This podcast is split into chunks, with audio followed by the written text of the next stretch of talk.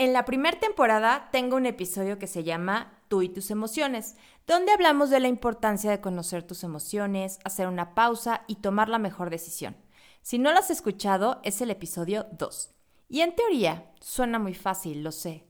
Además recibí muchos mensajes de que no era tan fácil, y es verdad, pero no es imposible. Así que hoy te traje varias estrategias para poder controlar tus emociones que sí funcionan mujer, psicóloga, esposa, mamá, amiga, emocional, sensible, todo al mismo tiempo y todo en esta vida. Yo soy Vi Morales. Todo lo que soy y voy descubriendo de mí me enseña cómo amar el caos. Bienvenidas amigas a un episodio más de Amando el Caos. Yo soy Vi Morales y hoy, porque ustedes lo pidieron, seguiremos hablando sobre cómo controlar las emociones. ¿Alguna vez te has preguntado por qué alguien es capaz de hablar en público sin aparentar nervios, mientras que la otra persona de plano se puede paralizar? ¿Por qué hay gente en una pelea que arde de enojo mientras otros mantienen la calma? Si bien tiene sentido que te sientas triste cuando te dan malas noticias, eso no significa que tu única opción sea quedarte llorando en un rincón y además, quién sabe cuánto tiempo. Reconocer que estás triste a la vez que te esfuerzas a ti misma para hacer algo productivo te va a ayudar a sentirte mejor que antes. En la psicología, como en todas las teorías y en todo lo que leemos últimamente, algunas dicen una cosa y otras la refutan. Por ejemplo, algunas investigaciones dicen que creen que tenemos el control total de nuestras emociones y otras creen que no existe ninguna posibilidad de poderlas controlar. Yo soy de las que apoya en que sí las puedes controlar. Con un trabajo diario, claro, pero sí se puede. Ya hemos platicado que la forma en que interpretas tus emociones puede cambiar la forma en cómo tú las vives. La forma que reaccionas frente a una cierta emoción, el efecto será cómo actúas sobre ti. Por ejemplo, una persona que habla en público, que sufre frente a la idea de hablar en público, lo hace porque él está interpretando sus nervios como algo negativo, como una señal que le está enviando su cuerpo para que salga de ahí y mejor no lo haga. Pero por otro lado, alguien que esa misma sensación la interpreta como algo padre, como algo emocionante, con ganas de quererlo hacer bien, probablemente tenga mucho más éxito en su conferencia. El punto es, tu cuerpo te, proporciona esta energía para hacer algo, pero como usas tú esa energía, eso ya es decisión tuya. Hay gente que paga muchísimo dinero y hace filas para subirse a una montaña rusa, mientras que otros no se suben, pero ni en sueños. Ambos sienten los mismos nervios al pensar en este tipo de juegos, pero lo interpretan de forma diferente. La diversión frente al terror. No puedes evitar sentir las emociones. Las emociones están ahí porque tienen una función evolutiva, un sentido biológico, es parte de tu genética, así somos los humanos. ¿Qué te parece si te cuento a nivel físico qué es lo que ocurre? Para que más o menos entiendas por qué no es tan fácil decir las voy a controlar. La amígdala es esa parte de tu cerebro encargada de disparar las emociones. Y no estoy hablando de las amígdalas de la garganta, la amígdala cerebral, que es una parte que tiene como forma de almendra y esa parte es tan importante que es la encargada de controlar las emociones. Cada vez que uno percibe o siente algo, la amígdala es la encargada de enviar las sensaciones de acuerdo a esa emoción que tú estás sintiendo. Y es encargada de las emociones tanto buenas como malas. Por eso no es tan fácil, porque tu cuerpo físicamente ya te está mandando las reacciones que debes de tener ante esas, hasta, ante esas emociones. De hecho, lesiones en la amígdala pueden provocar reacciones extremadamente agresivas en una persona o incluso la pérdida del miedo y eso trae muchísimas implicaciones. Entonces, por eso nos estamos dando cuenta que el tener emociones es sumamente importante porque nos permite reaccionar de cierta forma ante, ante ciertas circunstancias. Ahora, el problema viene cuando tú sigues reaccionando cuando no hay un miedo de por medio, cuando no hay un peligro de por medio. Cuando se vuelve una respuesta automática en forma de agresión o huida frente a una amenaza. Entonces se vuelve muy difícil controlar mediante la fuerza de voluntad ese origen de tus emociones. Significaría anular esta respuesta para que para algo que ya estás programado genéticamente. Este tipo de respuesta emocional es por lo tanto necesaria, como ya vimos. Sin embargo, en algunas personas no está correctamente regulada y puede ocurrir que se disparen situaciones donde no hay una amenaza real y te provoque ansiedad y seas incapaz de, de desactivarse con el paso del tiempo. Y puede pasar esto, por ejemplo, con la depresión. Por algún motivo, el cerebro entra como en modo de supervivencia ya siempre y se queda anclado ahí. Cuando estás en esta fase de lucha y huida y la amígdala ha tomado el mando de tus actos, normalmente ya es too late. Por eso debemos de aprender a actuar antes. Tienes que acostumbrarte a detectar aquellas señales que te indican que vas camino a no poder dominar tus emociones. Esta es la única forma en la que tú serás capaz de detener ese proceso antes de que sea demasiado tarde. Una vez que las emociones te dominan, eres como un poco más como un león enjaulado. Bueno, por lo menos así soy yo. Entonces, hablemos de las cosas que no funcionan para controlar las emociones cuando la amígdala ya mandó todas estas sensaciones a tu cuerpo. Estas técnicas las oyes en todos lados y además todo el mundo las recomienda, incluso sin siquiera ser psicólogos. Tal vez a alguien le funcione, no estoy diciendo que no, o por lo menos yo te confieso que cuando me convierto en este león enjaulado, a mí sí no me funcionan del todo. Por ejemplo, el que te digan, intenta no pensar en eso que te preocupa. La verdad, eso te lleva como a seguirlo pensando más, ¿no? ¿Qué pasa si te digo, a ver, no pienses en un elefante rosa? ¿Qué es lo que vino a tu cabeza ahorita? Un elefante rosa. Entonces es como muy difícil una vez que ya entró la emoción de enojo y ya dejar de pensar y que esté rumeando tu cabeza todo el tiempo con eso que te hizo enojar, es, es un poquito complicado. Claro, una vez que ya las emociones se apoderaron de ti, cuando el enojo ya se apoderó de ti. Eh, relajarte y respirar hondo. También es muy difícil respirar hondo cuando ya literal estás bufando de coraje. ¿A poco no? Golpear algo está comprobado también que te puede llevar a que aumente esa emoción. Incluso eh, el respirar es una técnica que sí relaja, pero cuando ya no tienes la emoción hasta el tope y ahorita te explico cómo lo podemos hacer. Pero el golpear también puede llevarte a que siempre quieras golpear algo cuando estás enojada. ¿Y qué pasa si la única persona que está de frente es tu novio? Entonces, no creo que tampoco sea una, una, buena, una buena opción. Pero bueno, ¿qué te parece si hablamos de lo que sí funciona? Por ejemplo, eh, y empieza a comprobar desde ahorita, ¿eh? ¿Te acuerdas que aprendimos en, el episodio que hablamos sobre la inteligencia emocional cómo es súper importante que identifiques y entiendas cuáles son tus emociones? Recuerda cómo debemos de aprenderlas, por eso te recomiendo que escuches también el episodio número 2. Eso implica reconocer cuando estás enojada, cuando estás nerviosa, cuando estás triste, así tal cual. Saber y decir, ahorita estoy enojada o estoy nerviosa o me siento triste y poder actuar sobre las causas y no nada más sobre los síntomas.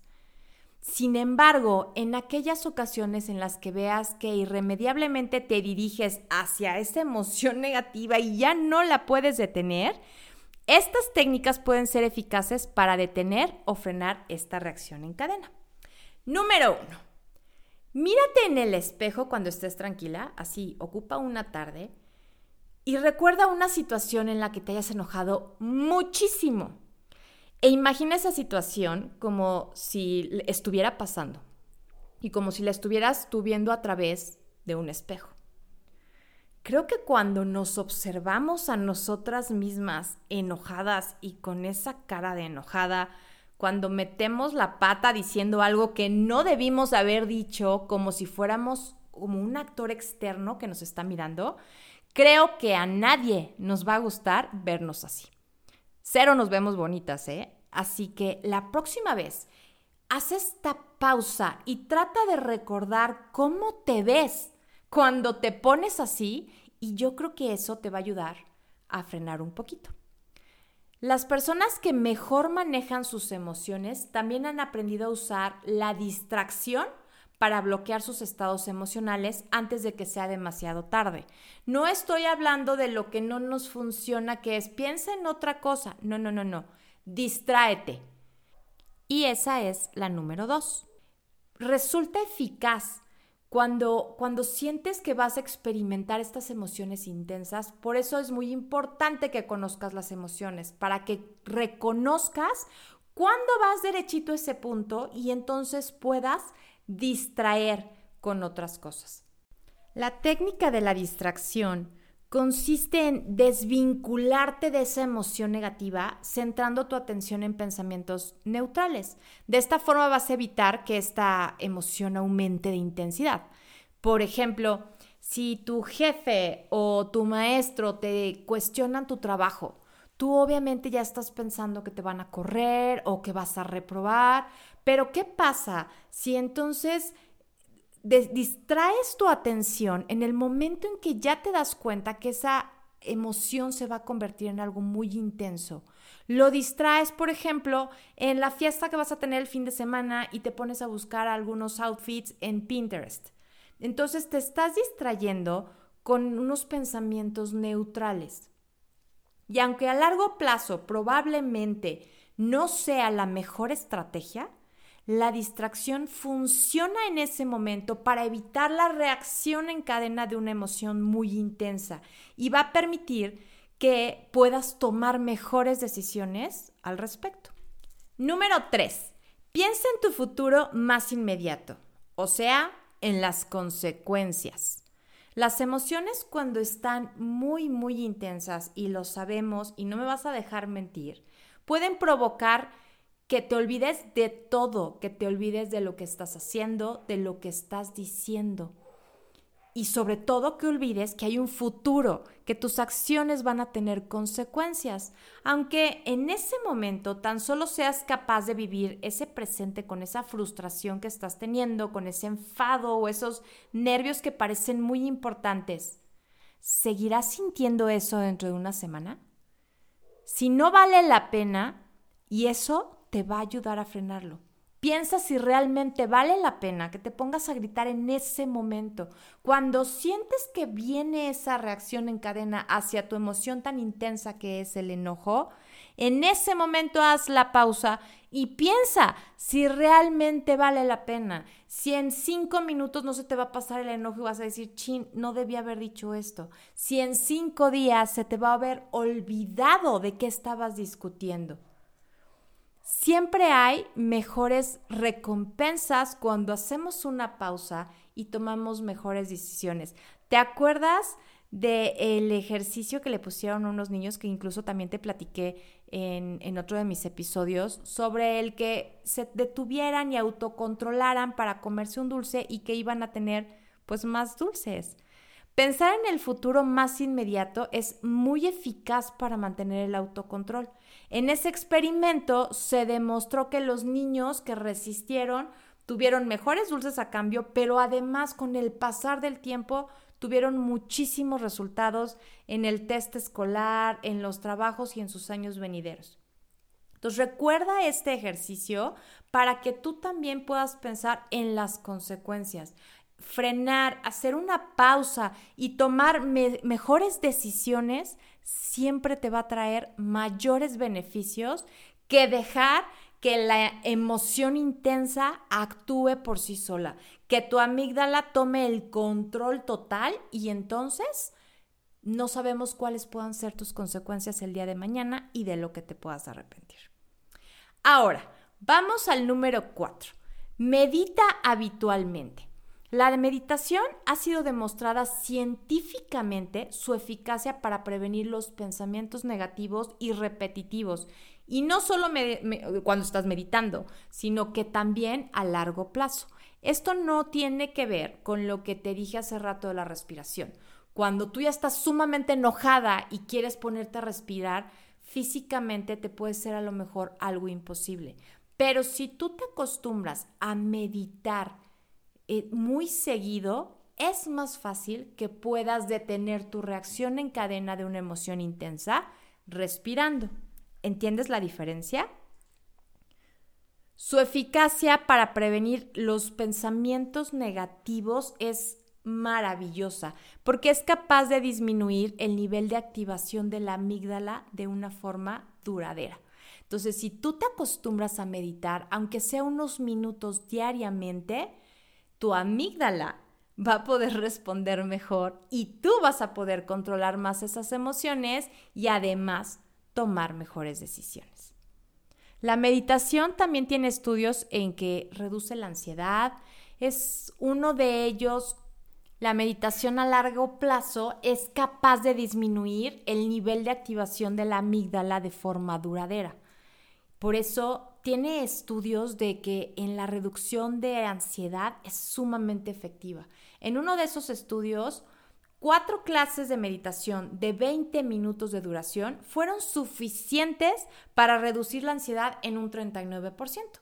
Creo que está maravilloso, ¿no? Intentar relajarte solo cuando ya estás sumamente enojada o sumamente nerviosa o con mucho miedo no es muy eficaz. Sin embargo, meditar de forma regular y respirar correctamente sí que puede reducir tu intensidad de esa emoción negativa cuando ésta aparece.